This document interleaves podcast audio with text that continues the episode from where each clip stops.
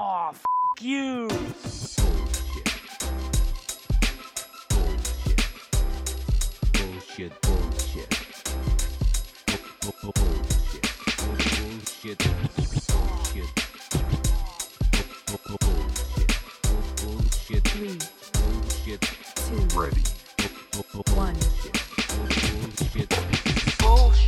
Bienvenidos a un nuevo episodio de UXBS. En este caso es un mini episodio. Para los que no saben, un mini episodio dura 15 minutos. Me van a escuchar a mí hablar solo sin ningún tipo de invitado. Eh, van a ver que por ahí por veces voy súper acelerado porque, este, bueno, ser 15 minutos y hacer un tema de UX o relacionado al UX, la verdad que cuesta un montón. Pero la idea es que sea como una pequeña píldora así rápida que les deje un montón de información y, nada, y también tengan la oportunidad como de escucharme a mí solamente. Eh, el episodio de esta semana, como ya les dije, no sé si les dije, pero bueno, va a estar en el nombre obviamente, es de Design Systems.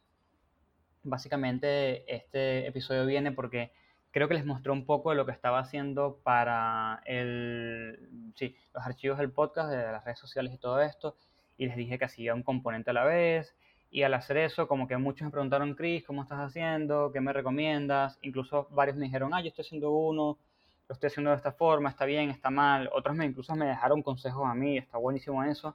Así que, así que nada, dije, ¿sabes qué? Hagamos un episodio de Design Systems para un mini episodio, eventualmente cuando venga, porque eh, aparentemente, bueno, a ustedes les interesa un montón y yo tengo la suerte de haber participado ya en, técnicamente, en tres, si contamos el del podcast, pero en realidad en dos. O sea, si, contamos nada más las empresas, serían dos.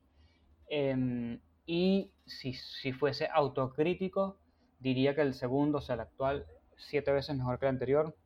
No sé cuánto influye el tema de que el primero fue en Sketch y este de ahora es en Figma, pero siento que Figma está mucho mejor pensado la lógica de Figma como para hacer este tipo de cosas. Eh, de hecho, fue mucho más rápido y obviamente aparte de eso es que ya había hecho uno, ¿no? Pero bueno, eh, les traigo como pequeños aprendizajes que tuve para que ustedes eviten esas cosas y, y como ciertas diferencias a la mesa entre Design System y UI Kits para que no los confundan tampoco. Y creo que mi meta de este, de este episodio, si alguien me preguntara, es que salgan de aquí y literalmente puedan comenzar su Design System, así sea mal, no importa, pero que puedan comenzarlo y si están haciendo uno, puedan revisar como, mmm, a ver, y, y cambien lo que tengan que cambiar. Eh, vamos con una pequeña diferencia rápido entre UIKit y Design System. El UIKit, a diferencia del Design System, eh, es que el UIKit es estático, o sea, no es cambiable, no es dinámico. Eh, o sea, sí, lo puedes hacer, pero te va a tomar demasiado trabajo porque tienes que entender cómo están armadas las cosas, cómo están nombradas, dónde están los masters de todos los componentes, cómo están eh, anidados los componentes.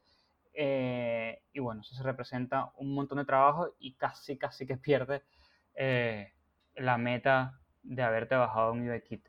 El UIKit tiene problemas seguramente de, fuente, porque tú no vas a usar la misma fuente casi seguro. Tiene problemas de colores, vas a tener que reemplazar por los tuyos, entonces por ahí el diseño que se hizo no va a quedar bien con tus colores, si quedan bien con los otros, seguramente va a tener problemas de accesibilidad, eso ni se diga. Y además los UIKit es muy común que estén eh, enfocados en temas. Eh, por ejemplo, un UIKit que sea de un dashboard de finanzas o un UIKit que sea de una aplicación de deporte, por ejemplo. Entonces es muy común que los UIKit este, sean nada, como cosas estáticas, bonitas, que están allí para, mm, diría yo, para aprender, ver cómo se hace algo, eh, aprender de alguna proporción, que a mí las proporciones siempre me han llamado la atención porque siento que es lo que le da el toque a todo. Eh, y más allá de eso, la verdad que para nada. ¿A quién les recomiendo un UX? Para alguna persona que esté en un, en un challenge rápido, que tenga que hacer algo, no sé, eh, más relativamente extenso rápidamente. Y eh, si el challenge es de una empresa, o sea, para una entrevista laboral, ojo porque si se están postulando para un puesto de UI, por ahí puede ser un arma de doble filo. Entonces, nada, eso sacándolo como de lado y de aprendizaje, ya saben lo que es mi UIKit, ya saben para qué sirve, o por lo menos saben mi punto de vista. Seguramente hay alguien que tendrá uno distinto y está perfecto. Ahora vamos con el Design System. El Design System es exactamente lo contrario al UIKit. Es algo flexible, es algo que se empieza de a poco, es algo que dependiendo cómo lo presentes, eh, puede que al inicio no sea bonito incluso, em, puede ser medio molesto de hacer, o sea, dependiendo de lo que a ustedes les guste hacer y trabajar, puede ser fastidioso hacer uno, em, pero después tiene un montón de ventajas, porque estás estandarizando todo el producto que técnicamente o teóricamente estamos aquí discutiendo la nada misma. Eh, un design system, hay muchas formas de hacer un design system. Hay personas que les gusta hacer un design system desde el inicio, digamos, archivo en blanco para hacer un producto y comienzan primero a hacer el design system eh, y establecen colores, fuentes, eh, espacios, no sé, el, redondeo, sombras, elevaciones, todo. Y después está la forma en que los hago yo, que sinceramente no sé si es la correcta, pero es la que me gusta hacer más porque siento que es la, que es real, la que sirve. ¿Y, y cómo, cómo llego yo a esta conclusión? Bueno, porque el primer design system que quise hacer yo fue así, como la primera versión que les dije, que desde el inicio, desde cero. Y este segundo y tercer design system que estoy haciendo, lo estoy haciendo después de que ya está algo diseñado. Entonces, nada, ¿cuál es la diferencia? De que cuando uno hace un design system desde cero, sin tener un producto diseñado, lo estás haciendo eh, sin ningún tipo de fundamento, ¿no? Es como cuando, cuando eh, se propone algo en diseño y, te y le preguntan a la persona que por qué y te dicen, no, porque me gusta más. Bueno, es exactamente lo mismo. Estás estableciendo tamaños de la nada misma, estás estableciendo colores que por más que los pruebas ahí rápido no sabes muy bien si van a funcionar, si los vas a usar todos, si los usas, qué tanto los usas o no los usas. Eh, y no sabes, por ejemplo, qué tipo de botones vas a terminar usando, o sea, es un problema. Eh, en cambio, cuando lo haces con la segunda versión, que ya tienes algo diseñado, eh, bueno, es completamente distinto porque ya se supone que si tienes algo diseñado que lo vio el equipo 5000 veces, porque no, no, es que vives en una cueva, sino que lo compartes totalmente con todo el mundo, eh, lo vio, no sé, la gente de desarrollo, comercial, y esa primera V1 ya está lista, a partir de allí es mucho más fácil hacer design system porque si bien todo eso que presentaste eventualmente va a ir mutando con cada iteración y va a ir cambiando, la idea es que ahora el design system exista y todas esas modificaciones se hagan a partir del design system. Entonces, ¿cómo lo comienzas? Fácilmente. Eh, Atomic Design, que así en, castellano pleno sería diseño, de, diseño atómico, perdón, y la idea es que ustedes comiencen desde lo más pequeñito hasta lo más grande. Y los más pequeñitos significa que comiencen desde iconitos, desde iconos, y después, por ejemplo, hay iconos con texto, iconos con texto eh, que es un botón, eh, después el botón que está acompañado con algo y así van, ¿no? La idea es que vayan en incrementos. En hacer un design system al inicio toma un montón de tiempo, o creen que toma, ustedes van a creer que están tomando un montón de tiempo, en verdad no eh, y después va como escalando. O sea, después el avance es más o menos exponencial. Entonces la forma que a mí me gusta hacerlo es, primero hago los átomos, que serían todos los iconos, los, colores y todo esto, eh, y después voy escalando. Ahora, ¿qué pasa? Para comenzar, necesitan primero hacer una especie de inventario, literalmente. Agarren, revisen todo el producto que habían hecho, eh, que espero que no haya sido gigante, eh, porque se supone que es una B1, y vayan anotando en un papel o Notion o en el mismo Figma, donde quieran, pero anoten ese inventario, en un Excel, no importa. Y ustedes digan, mira, tengo un botón primario, tengo un botón secundario, tengo un botón primario, este, no sé, en focus, en, en, en activo, en deshabilitado, todo. Y eh, vayan haciendo eso con todo, con los colores, color secundario, color secundario de fondo, color secundario de esto, con todo a partir de allí, cuando ya tengan ese inventario, comiencen a hacer el design system. Y digan, digan bueno, ok, eh, ya es evidente que tengo que hacer, este, por ejemplo, em, tengo que hacer, no sé, cinco tipos de fuente, no, cinco tamaños. Tengo que hacer cinco tamaños. Eh, y ya sé que entonces uno es caption, eh, otro es texto, otro es subtítulo, otro es título y otro es headliner, por ejemplo. Entonces, no es que están así como que eh, estableciendo 20 tamaños porque la guía Material Design dice que hay 20 tamaños. No, porque quizás ustedes ni siquiera usan todo eso. Entonces, ya con ese inventario comiencen a hacer las cosas. Agarren los iconos, comiencen a, a ni siquiera los hagan componentes, agru- agrupen todo como si estuviesen haciendo un Affinity Map, básicamente. Agrupen todo, agarren los iconos todos juntos, todos los botones todos juntos, eh, eh, agarren todos los colores, todos, agrupenlos todos juntos en un lugar. Básicamente todo ese inventario que hiciste ahora lo vas a agrupar como en pequeños cúmulos en, un en el archivo de Figma, ¿no?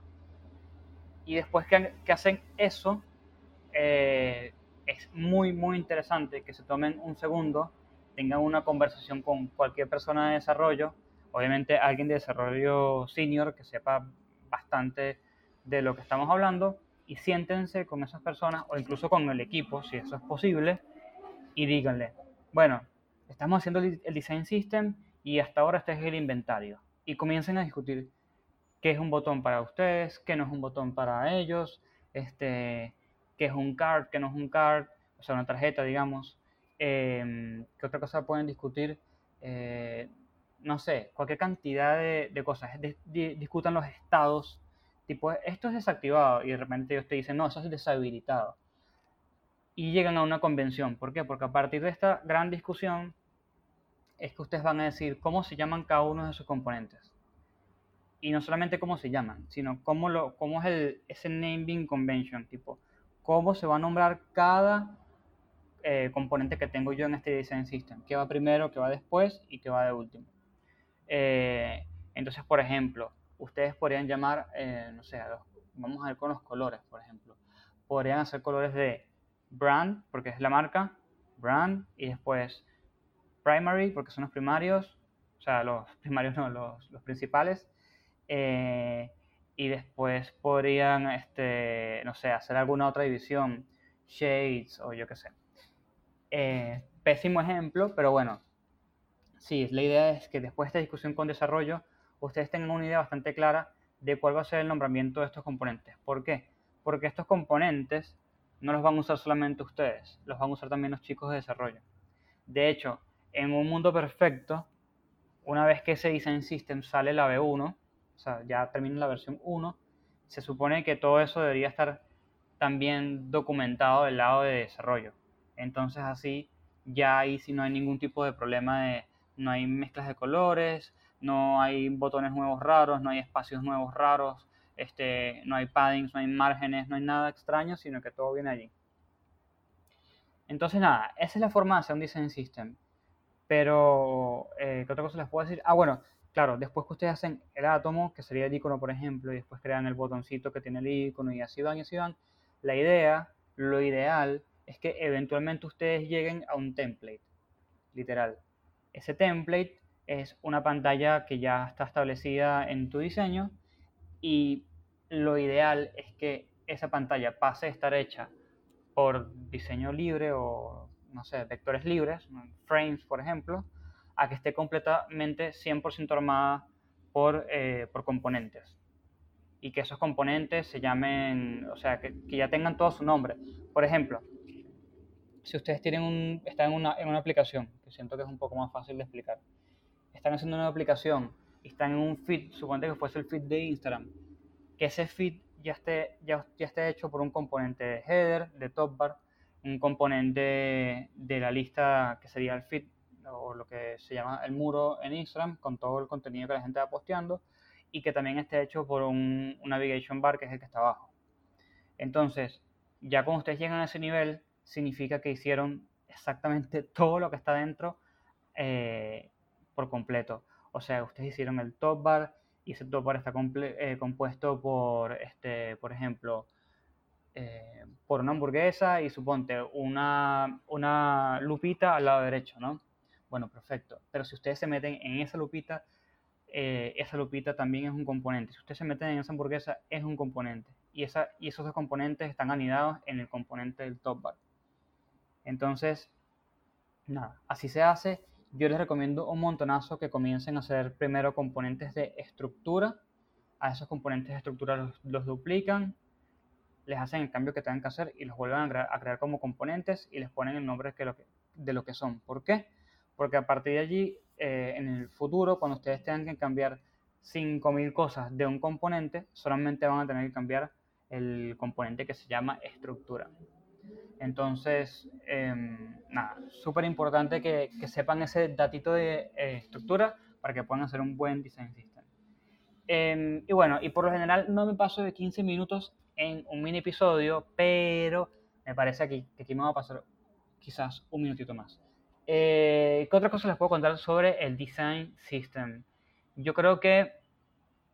eh, ah, bueno, sí. ¿Cómo entender cuándo el, design system está terminado? La realidad es que nunca. Así que como consejo les digo, eh, no, no se esperen, y está bueno que también se lo comuniquen a su jefe y al equipo y a todo el mundo que esté involucrado en esto, no se esperen de decir mi design system está terminado porque eso nunca va a suceder. Pero la realidad es que también las cosas hay que limitarlas. Entonces les recomiendo un montón que ustedes establezcan qué significa una B1 del design system. Tipo, una B1 de mi design system. ¿Qué significa? Hasta ¿Qué puedo hacer y qué no puedo hacer con mi design system V1? Puedo hacer todo un template. Puedo hacer la mitad de un template. Puedo solamente poner componentes aislados. Puedo, este, no sé, tengo mis fuentes, mis iconos y mis colores listos. Eso es la B1. Todo depende del tiempo que tengan en la mano, todo depende de la empresa donde estén y sus necesidades. Y la decisión que tomen no está mal. Lo que estaría mal es que sientan que primero se va a terminar completo, no se va a terminar. Y lo que estaría mal, si tienen todo por fases, es que no hagan la fase 2 y la fase 3 y la fase 4, sino que lo dejen olvidado. Entonces, determinen cuál es eh, esa B1 para ustedes, qué necesidad tiene que cumplir Literal, pregúntense, ¿qué necesidad tiene que cumplir mi design system? ¿Qué es lo que, ¿Cuál es el problema que voy a resolver número uno de todo esto? Y digan, bueno, ok, esta es la B1 de mi design system. Y no se queden allí, también planteen cuáles son las siguientes cosas que vas a hacer en la B2. Eh, ¿Qué componente vas a agregar? O incluso, ¿qué vas a arreglar? Porque seguramente hay cosas que hiciste mal. Eh, ¿Qué vas a optimizar? Son cosas que hiciste bien, pero te, te, das cuenta con la experiencia de que, uy, ya sé cómo lo podría hacer aún mejor. Entonces, nada, tomen eso en cuenta y listo, hagan su primer design system. Les recomiendo que, no sé, hagan un design system si quieren probar de, de un post de redes sociales, por ejemplo. Hagan un post de redes sociales donde, donde no hay mucho que hacerle, pero creo que hay bastante aprendizaje allí porque es bien cortito y, se van a presentar creo que con más o menos todos los casos que se puedan presentar en el resto de las cosas, creo. Eh, así que bueno, nada, listo, no me paso más de tiempo, casi 18 minutos. Eh, gracias a todos por escuchar, gracias a todos por escuchar siempre los episodios, son unos genios. Eh, recuerden que ahora estamos por LinkedIn también, también hay, un, hay una comunidad en Discord para las personas que quieran, no sé, hacer pruebas para, con usuarios, buscar este, consejos. Eh, hay, hay, incluso hasta un canal como de trabajo, de, de, propuestas de trabajo que hay por allí. Y los que quieran hablar de UX en general, nada. Ahí está el canal de Discord. Súper bienvenido a todo el mundo. La link, el link, la link, what? El link está en mi bio en, en Instagram. Y si no, me escriben y se los paso. Así que gracias a todos por escuchar. Y como siempre, nos vemos en la próxima.